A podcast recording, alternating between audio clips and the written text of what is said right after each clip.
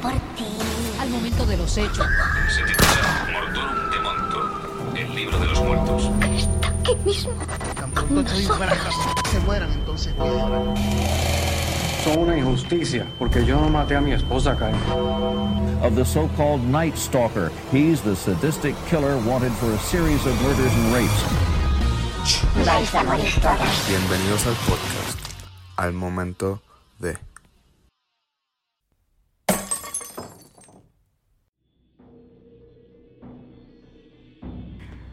Bienvenidos y saludos a todos los oyentes del podcast al momento de... Anthony nuevamente, otra semana contigo. Eh, Diantre, estamos de regreso después de lo que yo les había notificado que era el paso de la, la tormenta Dorian. Una tormenta bien, bien al garete que supuestamente iba a entrar por el, el suroeste de la isla. Eso no, no iba a afectar donde yo vivo directamente, ¿verdad? Después iba a entrar por el eh, este de la isla y sí me iba a afectar directamente a mí. eh, pero luego cogió como que una curvatura bien al garete y no tocó nada de Puerto Rico. Pero lamentablemente eh, devastó catastróficamente las islas de las Bahamas. So, mi gente, de verdad que yo no sé, yo nunca he tenido oyentes de las Bahamas, pero mucha fuerza, muchas buenas vibras y de verdad que, que se, me, se me erizan los pelos, de ¿verdad? Eh, que sea de pronta recuperación y restauración de la isla. Eh, fue bien triste, luego después supuestamente iba para la Florida y también la iba a rajar por la mitad, pero tampoco sucedió nada. Es una tormenta bien, bien al garete, pero pues gracias a los dioses del Olimpo eh, no pasó nada en Puerto Rico. Pero muchas, muchas freaking gracias a todas las personas que me escribieron por Instagram y pues nos desearon me desearon como que, mira, estamos contigo. No importa lo que pase, escríbenos, estás bien por allá. Ustedes saben quiénes son. Muchas gracias. Hay personas que yo nunca había hablado con ustedes y con todo eso me escribieron por Instagram. So, mil, mil gracias, de verdad. Este. Quiero decir que, así como me escribieron para la tormenta Dorian, o Dorian, como se, como se pronuncie, comencé a ver eh, Mindhunter porque la presión de ustedes era mucha. Eh, estoy, estoy, estoy viéndola detenidamente, súper buena, súper empieza eh, súper bien, ¿sabes? De verdad, no me puedo quejar de la serie. Si antes yo odiaba a BTK, Dennis Rader, yo creo que después de ver la serie lo odio aún más. Este tipo es de verdad. Y yo creo que por eso fue el primer asesino en serie así bien fuerte que yo hice. Porque de verdad, este tipo es- es una escoria de la vida. Y viendo esta serie, como que lo odio aún más, de verdad. Eh, pero muy buena, lo estoy tomando con calma. Eh, de nuevo, una serie que yo hablo más en este podcast porque va bien de la mano con el contenido del podcast. En especial en el caso de hoy, ¿verdad? Eh, so, la estoy viendo bien detenidamente. Estoy haciendo otros proyectos que de verdad me, me tienen bien ocupado. Eh, pero aquí estoy, otra semana para darle a ustedes su dosis de crimen. En especial, hoy vengo con un caso que es certificado horroroso. So, estén preparados de verdad porque lo que hoy van a escuchar está bien cabrón de fuerte, de verdad. Este episodio va a ser uno que va a poner, eh, que va a poner ustedes simplemente a dejar de escuchar el podcast o simplemente disfrutarlo hasta el final porque esta es una de las historias más grotescas en todo el género de true crime. Para todos mis oyentes hardcore, fieles allá afuera, eh, estoy seguro que esta es la dosis de crimen que ustedes estaban pidiéndome hace tiempo. Con eso dicho, bienvenidos al caso del vampiro de Sacramento, Richard Chase. Pero antes de comenzar con este caso, eh, espero que todos nos estén siguiendo en las redes, tanto en Facebook como en Instagram. Simplemente como al momento de ahí puedes ver todas las cosas que yo posteo de los casos. Ahí te vas a enterar primero que el episodio nuevo ya está arriba. So, danos follow en Facebook y en Instagram. So, nos vamos a seguir hablando y vamos a darle el caso de esta freaking semana.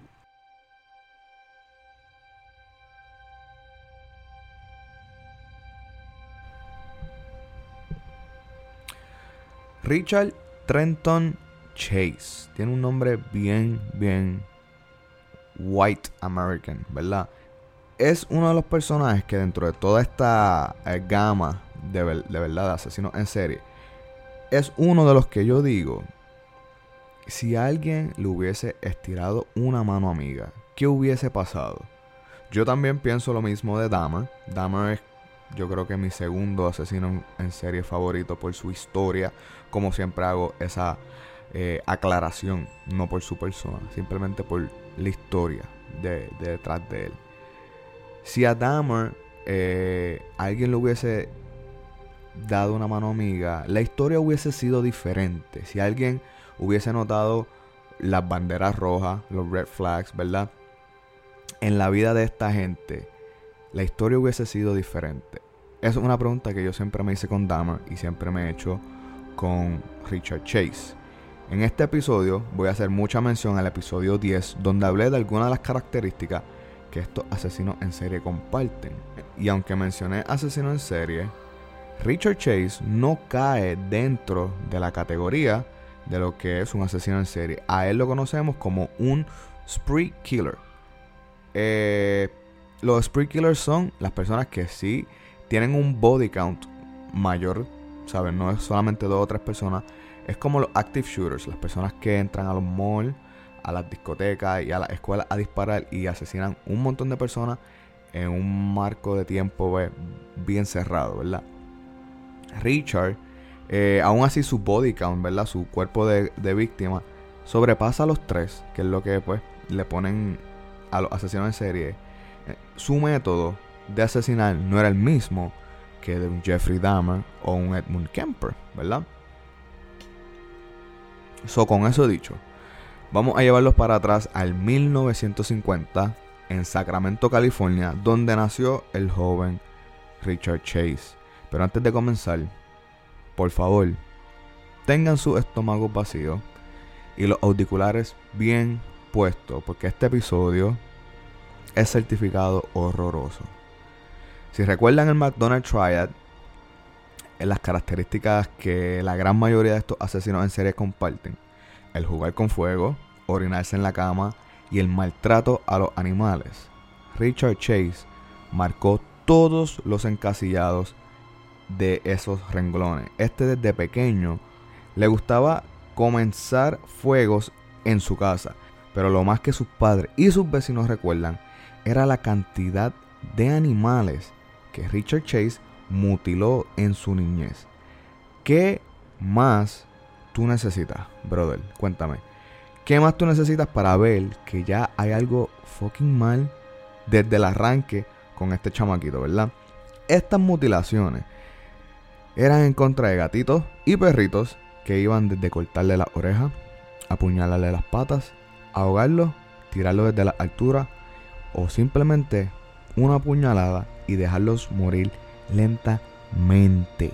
Mientras Richard Chase hacía, esta, hacía estas actividades desde niño, nadie, pero nadie en su casa intervenía. ¿Ok? Simplemente los vecinos notaban que los gatos de la comunidad comenzaron a desaparecer. Richard cuenta que nunca tuvo ningún golpe en la cabeza, algo que también es asociado al McDonald's Triad, pero no está dentro de ese estudio per se, ¿verdad? Es algo que siempre se ha atribuido, eh, que se añada al McDonald's Triad, pero nunca ha sido eh, oficialmente añadido.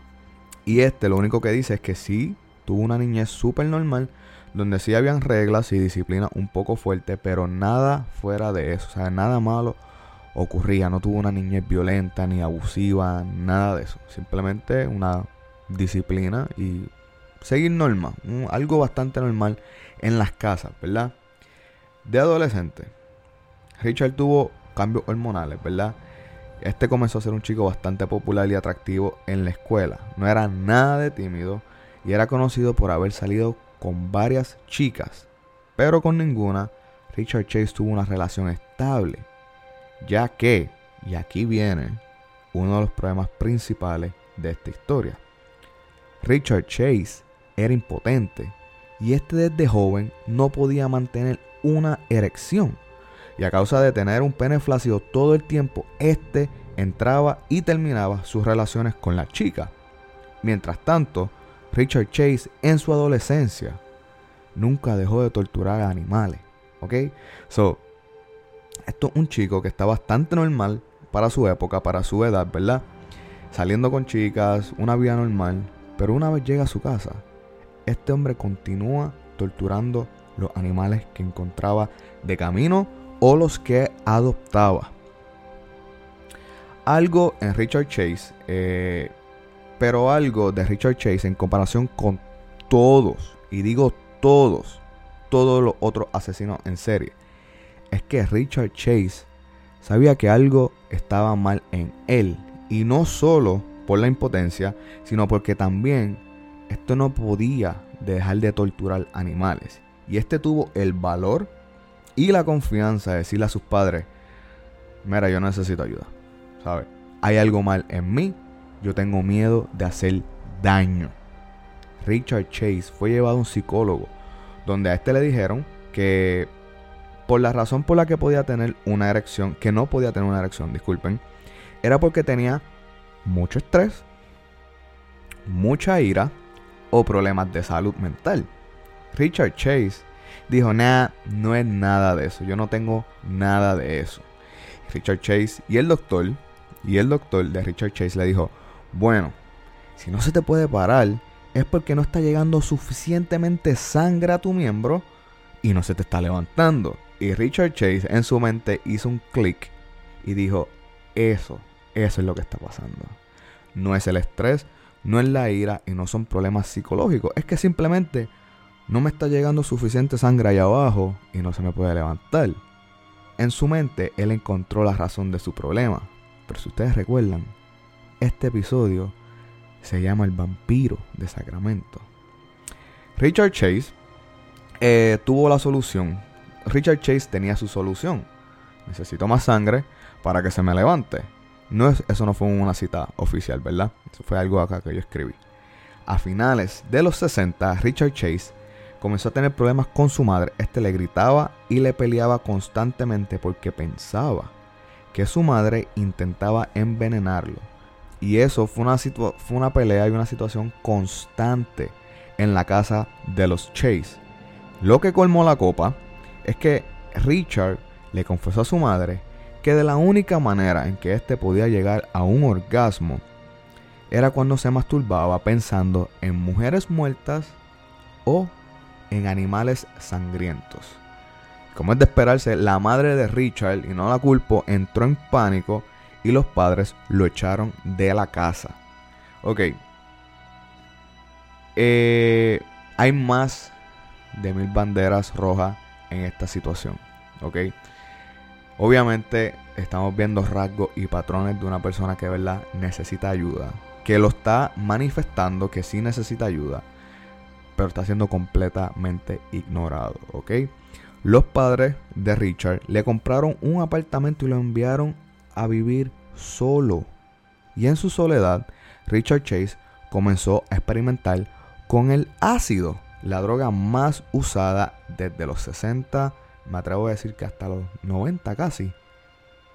Una droga bastante popular, ¿verdad? Y para hacer esto aún más terrible, sin nadie saber en este momento, Richard Chase, o sea, nadie, nadie lo sabía. Richard Chase en este momento estaba sufriendo de esquizofrenia. So, yo solo quiero que ustedes vean la gravedad de este conjunto. Un hombre completamente solo, con pensamientos bien grotescos y violentos, sufriendo de un desorden cerebral, abusando de drogas alucinógenas.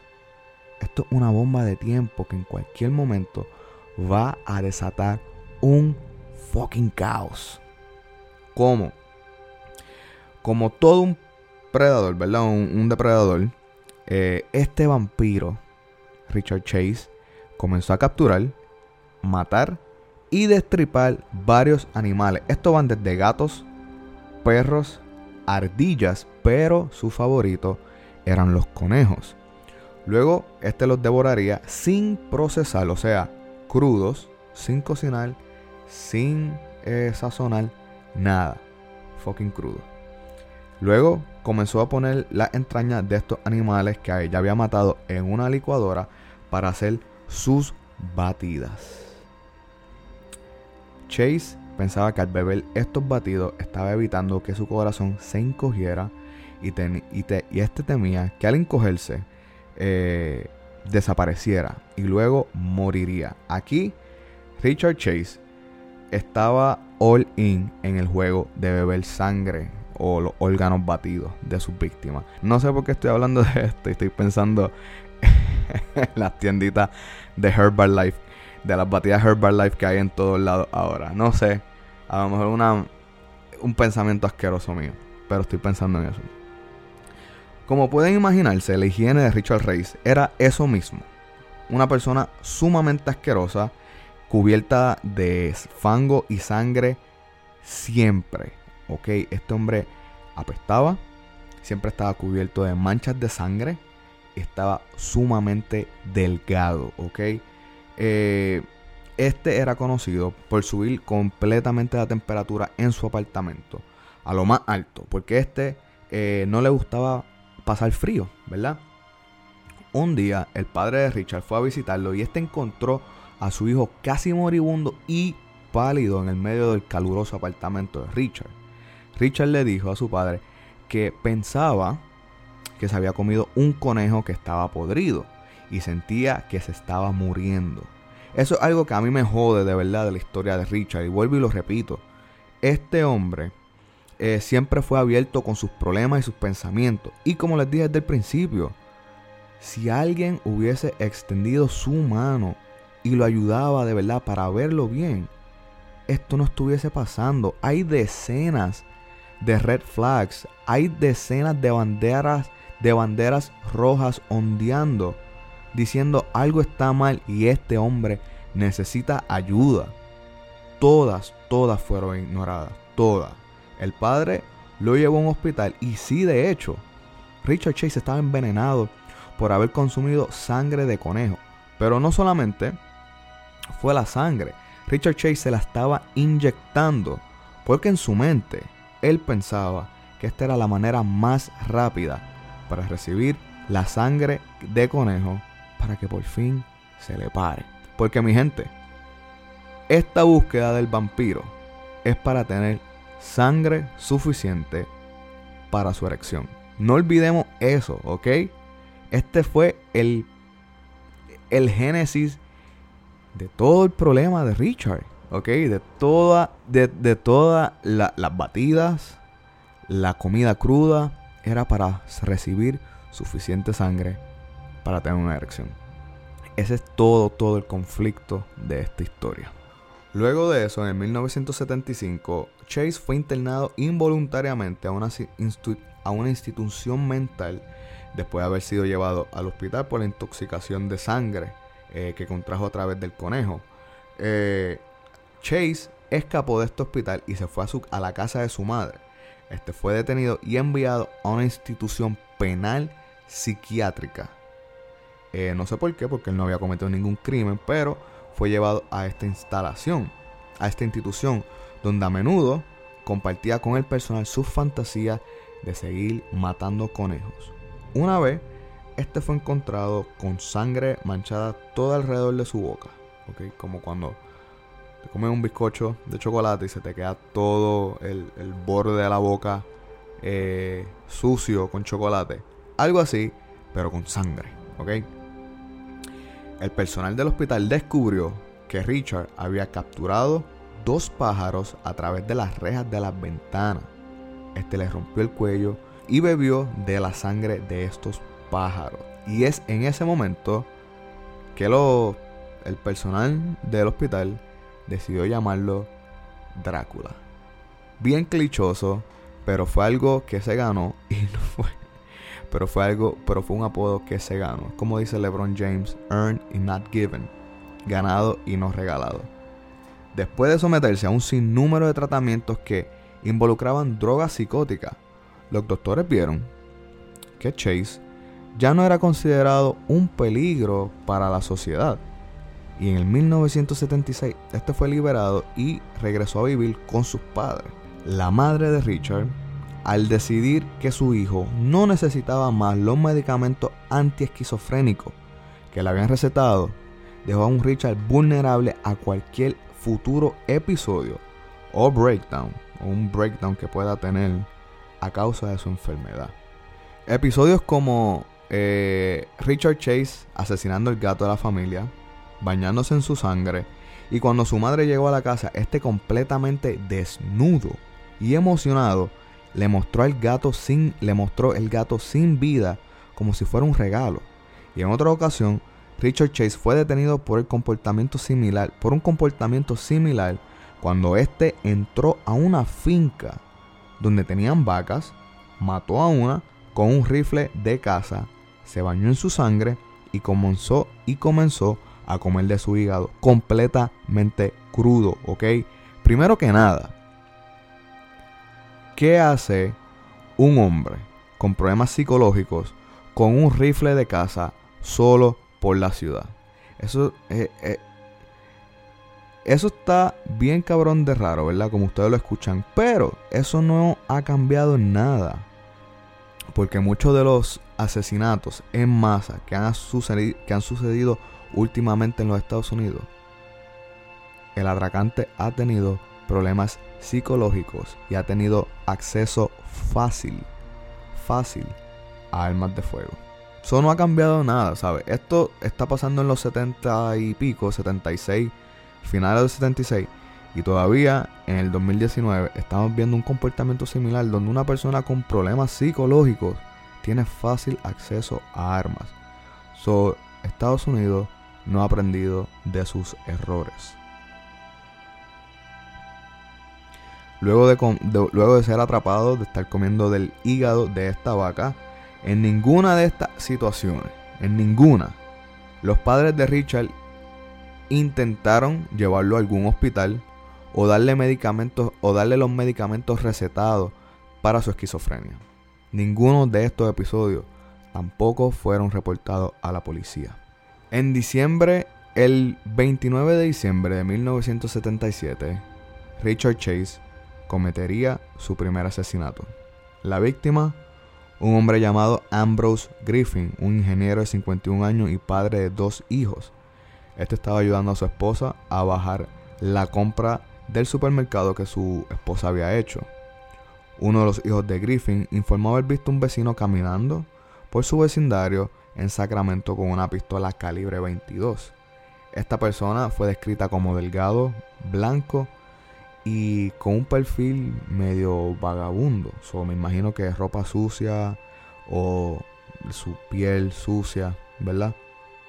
Ese primer crimen es bien parecido a, a los crímenes de prueba que hacen estos asesinos en serie. Por ejemplo, eh, David Berkowitz, eh, Son of Sam, comenzó con un cuchillo a hacer sus primeros crímenes.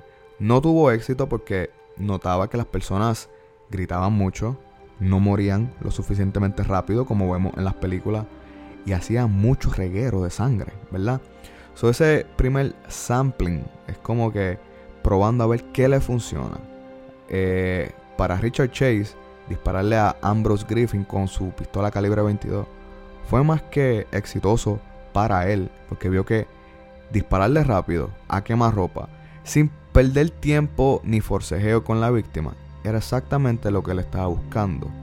Pero este crimen se ocasionó en las afueras de la casa. Richard Chase, recuerden, estaba en búsqueda de sangre. So, a pesar de no estar completamente cuerdo, él sabía que necesitaba algo. Y eso era privacidad. Privacidad para poder extraer la sangre de sus víctimas. Dos semanas después, eh, Richard intentó ingresar a la casa de una mujer, pero al descubrir que sus puertas estaban cerradas, este intentó la puerta trasera del patio y al no poder entrar, este se fue.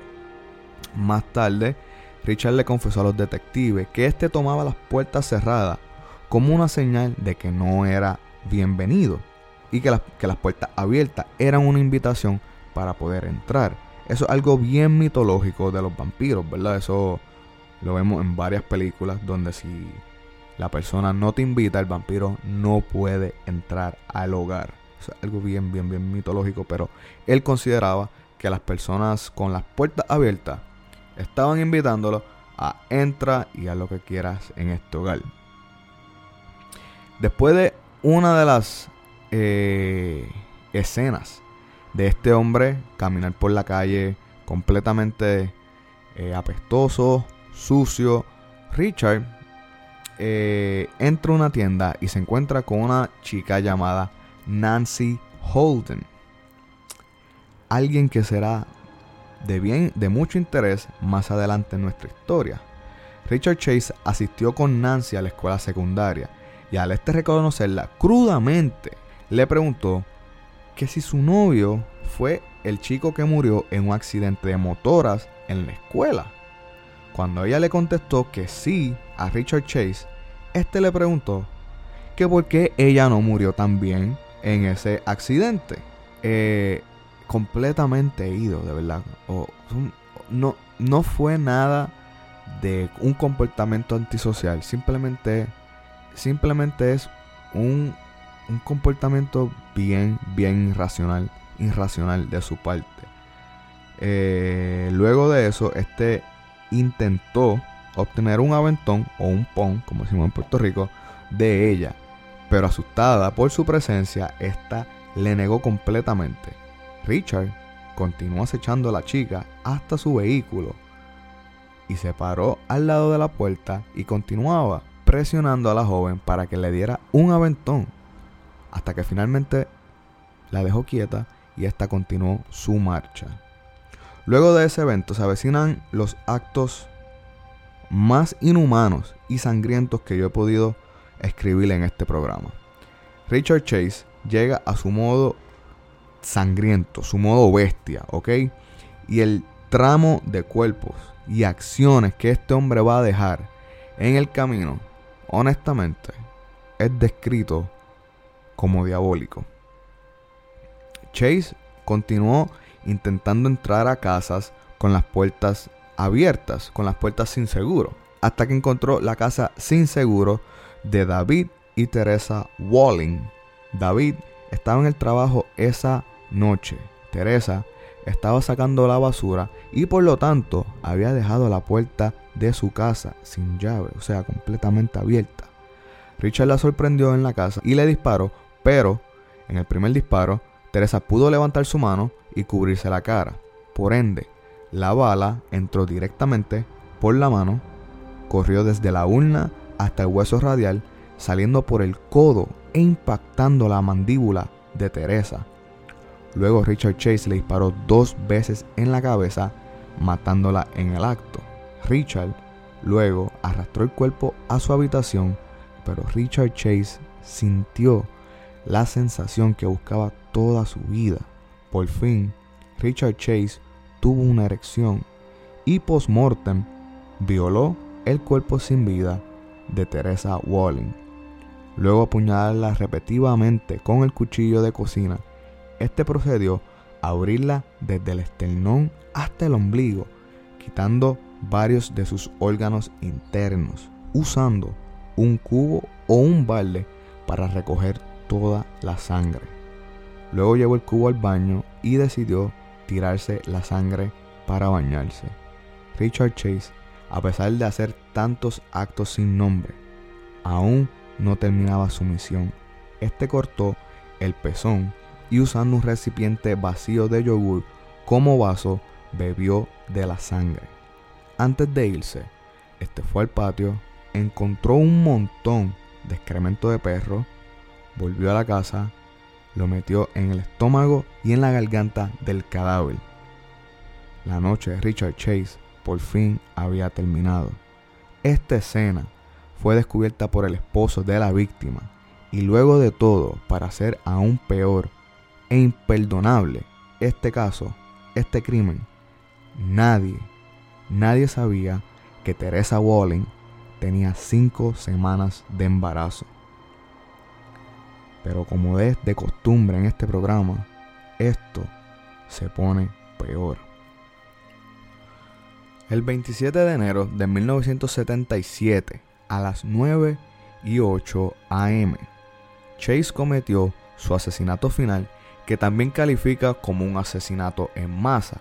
Esta es la razón por la cual Richard Chase no es considerado un asesino en serie y es considerado un spree killer, Este entró a la casa de Evelyn Miroth, de 38 años, que estaba cuidando a su sobrino de 22 meses. 22 meses de nacido. También presente en la casa estaba Jason, el hijo de Evelyn, de 6 años. Richard Chase entró a la casa mientras Evelyn tomaba un baño. Como conocemos su modus operandi, este le disparó matándola rápidamente en ese momento. Jason, de 6 años, y David, de 22 meses, se quedaron solos en la casa con el vampiro de Sacramento. Richard procedió a sacar el cuerpo de la ducha y ponerlo en el cuarto de la oxisa, por lo que podemos asumir, Jason, el menor de 6 años, al escuchar los disparos, fue directamente a donde su madre se encontraba. Pero este, Jason, lo último que vio fue al vampiro cuando rápidamente le disparó tres veces a quemarropa. Richard se dirigió a la cocina para nuevamente repetir los actos que hizo con Teresa Walling, pero en este momento entra a la casa Danny Meredith, un vecino que había venido a ver a Evelyn Chase sin saber quién había entrado a la casa.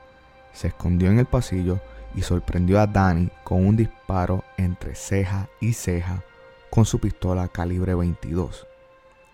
So, después de estos tres asesinatos, en menos de 15 minutos, a causa de los disparos, es que Richard Chase escucha unos llantos saliendo de uno de los cuartos. David, el infante de 22 meses, se había quedado solo con Richard.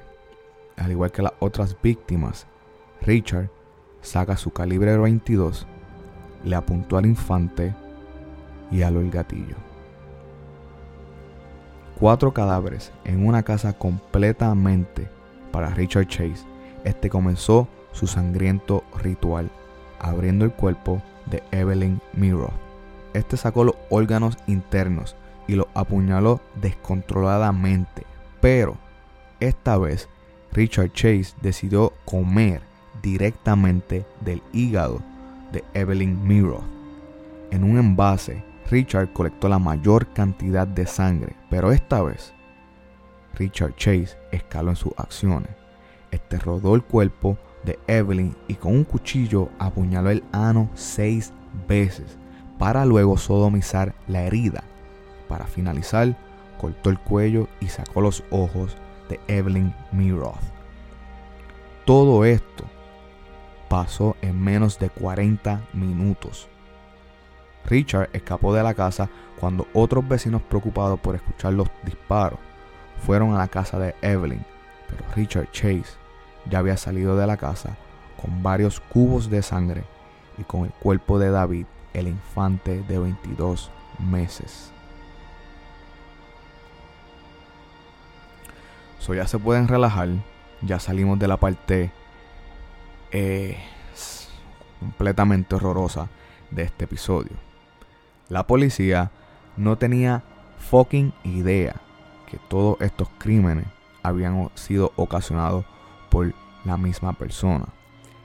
Ninguno pensó en Richard Chase, no había pista, eh, no, no había nada, honestamente, que vinculara a Chase con todos estos crímenes. Lo único que tenían en común era el calibre de la pistola, pero un policía local estaba seguro que el asesino estaba cerca y este policía estaba acabadito de salir de un seminario de la ciencia del comportamiento y profiling o perfiles, dado por nada más y nada menos que Robert Ressler y John Douglas, los creadores del programa del FBI y autores del libro Mindhunter. Son estas personas, ¿verdad? ¿verdad? una manera bonita de segue de salir de hablar de Mindhunter al comienzo y hablar de Mindhunter ahora. Estas personas, como yo he mencionado antes, crearon este programa para el FBI, donde por el comportamiento de los crímenes, la semejanza, podían crear un perfil y dar con el asesino, ¿ok? sin, sin verlo, sin haber conocido nada, simplemente por el tipo de crímenes, ellos podían saber cómo esta persona se comportaba ante la sociedad. Este policía estatal había asistido a este, este seminario, ¿verdad? Y usó todos los recursos enseñados en dicho seminario y dio en el clavo con el perfil que este policía hizo para Richard Chase. Este dijo que era un hombre blanco porque todas las víctimas habían sido de raza blanca. O sea, como yo dije también en el episodio 10, asesinos en serie casi nunca cruzan la línea racial. So, un negro no va a matar un, un, no va, un, asesino en un asesino en serie negro, que no, no han habido muchos, no va a cruzar la línea racial a buscar víctimas blancas y viceversa. Asesinos en serie blanco no cruzan a buscar víctimas de raza negra, ¿verdad? Eh, este continuó diciendo que los crímenes habían sido por una sola persona y no varios eh, miembros de, estaban haciendo estos crímenes, ¿verdad?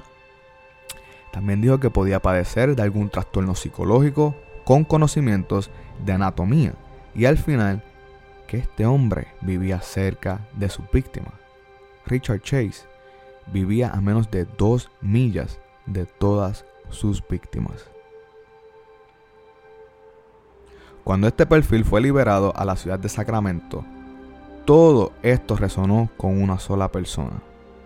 No con los padres de Richard Chase, sino con Nancy Holden, la compañera de escuela de Richard Chase, que este básicamente eh, intentó entrar en su vehículo y recibir un aventón. Sabrá Dios si lo, a lo mejor la asesinaba también, pero esta fue la única persona que todas las descripciones resonaron con ella y dijeron, mira, yo creo que deben investigar a Richard Chase. Solo la policía realizó una, verificación de los antecedentes de Chase, eh, ya que pues Nancy Holden eh, decidió cooperar con ellos. Estos encontraron un registro de una pistola semiautomática calibre 22 y que Richard Chase había sido admitido a un hospital psiquiátrico. Solo los detectives y el equipo de policía fueron al departamento de Chase, donde le pidieron hablar con él y él simplemente, pues nunca salió del apartamento. Y estos esperaron cinco días, cinco días, ¿ok? A que Chase por fin saliera. Y justo al momento en que este hombre puso un solo pie fuera del apartamento, fue arrestado. Solo los detectives realizaron una búsqueda en el apartamento de Chase y encontraron libros de anatomía, Richard sabía los órganos que estaba buscando y los órganos que estaba viendo.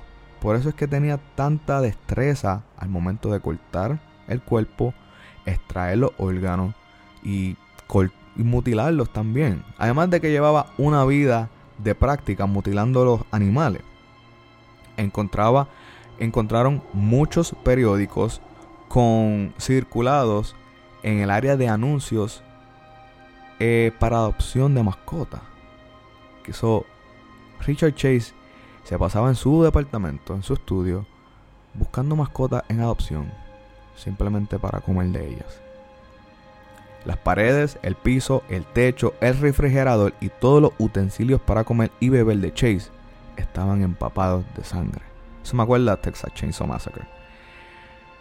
La licuadora que Chase usaba para preparar sus batidos, sus batidas de Herbalife, ¿verdad?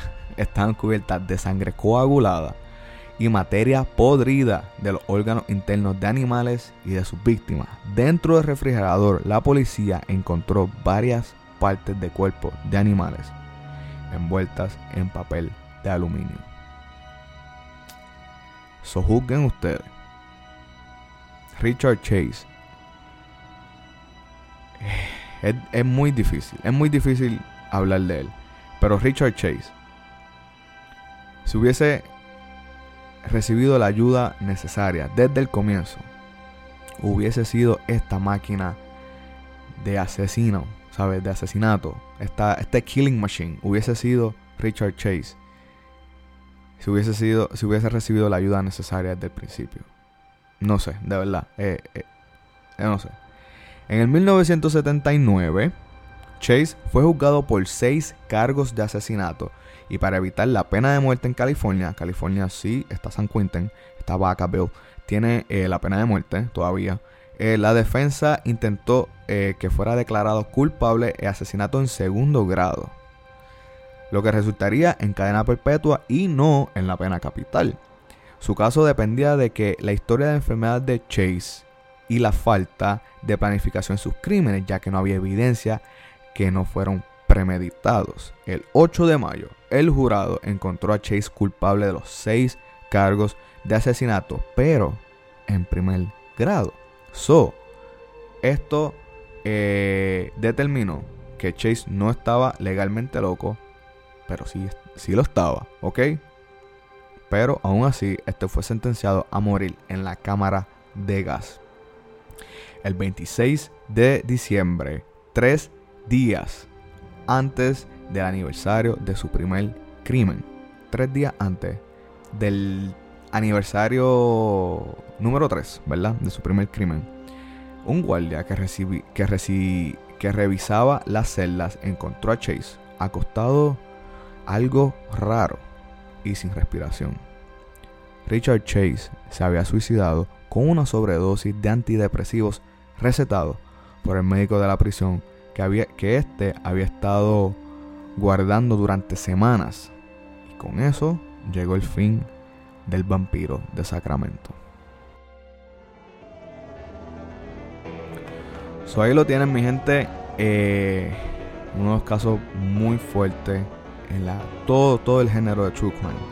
Richard Chase, obviamente, a mí me acuerda mucho a Richard Ramírez por la naturaleza de sus crímenes. Lo único, ¿sabes? Además del nombre, además de que ambos eran de California, eh, además de pues, la naturaleza de sus crímenes, yo considero, mi opinión bien personal, es que Richard Chase, a diferencia de Ramírez, eh, no vino al mundo con intención de hacer daño. A diferencia de Ramírez, que eh, era una escoria de la vida que de joven hacía daño y ambos experimentaron con ácido, pero Chase estaba en piloto automático. Chase estaba ido. Chase, eh, ¿sabe? Él, no había nadie allá arriba, de verdad. Él, él, estaba en modo prehistórico.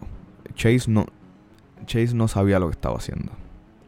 Ramírez Ramírez sí sabía lo que estaba haciendo. Ramírez sí se disfrutaba lo que hacía. Ambos fueron unas máquinas de asesinato, fueron unos killing machines, son unos monstruos de la vida. Pero a diferencia, Ramírez era calculado, era y, estaba consciente de lo que estaba haciendo, ¿ok? Y él le disfrutaba, y, a Ramírez, y Ramírez disfrutaba de hacer sentir pánico a sus víctimas. Chase como nos dimos cuenta, él solamente entraba, disparaba rápido y luego era como un niño experimentando. Tengo un cuchillo, ¿qué puedo hacer con este cuchillo? Tengo una víctima, ¿qué puedo hacer con esta víctima? Era como un niño dejado en un parque con todos los columpios para él. Lo quería hacer todo. Yo considero, y podemos debatir, Richard Chase necesitaba ayuda seriamente y siento que si a lo mejor lo hubiese recibido, todo esto se pudiese, se, hubiese evitado, de verdad. Gente, la salud mental no es un chiste, de verdad. Si vemos tantas banderas rojas, tantos red flags, vamos a extenderle una mano, ¿verdad? Yo considero que las únicas personas que podemos juzgar y culpar fueron a sus padres. A sus padres porque no fueron capaces de ver el daño que le estaban haciendo a su hijo dejándolo solo. No fueron capaces de ver, diablo, ¿qué más tú necesitabas para saber que tu hijo necesitaba ayuda? Y lo dejaron solo. Eh, ¿Sabes? Yo siento que la familia tiene mucha, mucha culpa de estos crímenes. ¿Ok? Al dejarlo solo, al quitarle los medicamentos, al ignorar todo, todo, todas las señales que Richard Chase, coño, Richard Chase dijo necesito ayuda, estoy pensando en cosas, estoy pensando en hacer daño y fue completamente y fue completamente ignorado. Tú tienes en tus manos seis víctimas por no haber ayudado a tu hijo. Esa es mi opinión y podemos debatir si ustedes quieren. Eh, Richard Chase, ¿sabe? Coño, el tipo lo único que consumía eran animales.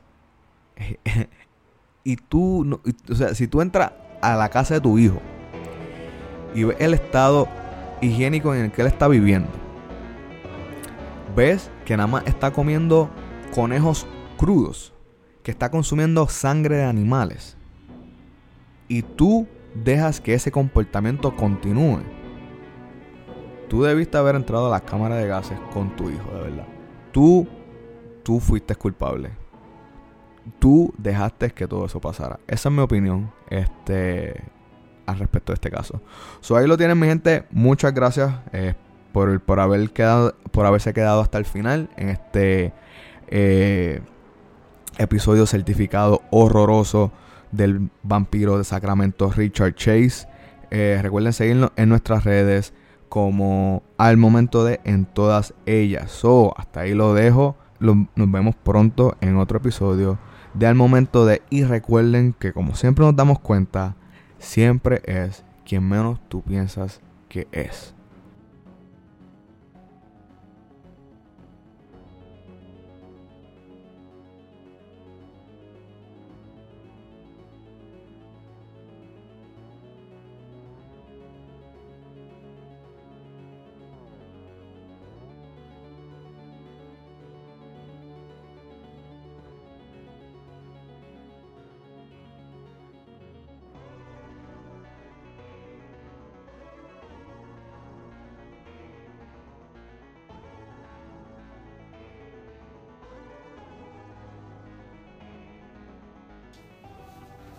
Tengo que grabar.